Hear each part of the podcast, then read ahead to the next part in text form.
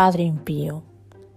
¿Cómo puede ser que un hombre que ha estado 20 o 25 años hablando de su exmujer, poniendo en contra a sus hijos, ahora que la mujer por fin sale a hablar, se sienta víctima de ella?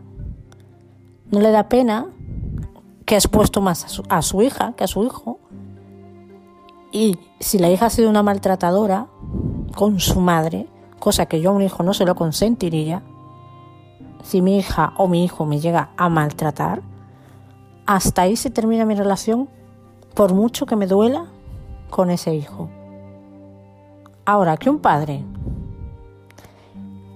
como se dice, eh, incida o, o, o haga que su hija maltrate a su madre y luego va a una comisaría a poner una falsa denuncia contra ella, ya tiene cojones.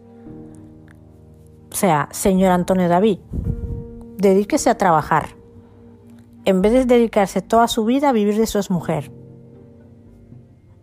Porque no vale la pena ni sufrimiento de esos niños para que tú te lucres para vivir de puta madre.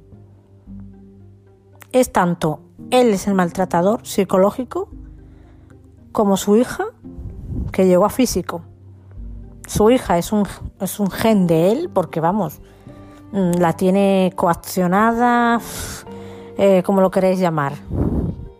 Pero de que, de que es mala persona es. Si un hombre maltrata a una mujer, está mal si un hombre maltrata a una mujer, tanto está mal si una mujer maltrata a un hombre. Porque estoy de los dos polos.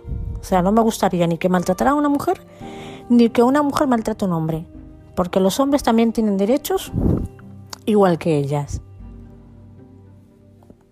Solamente quería decir eso.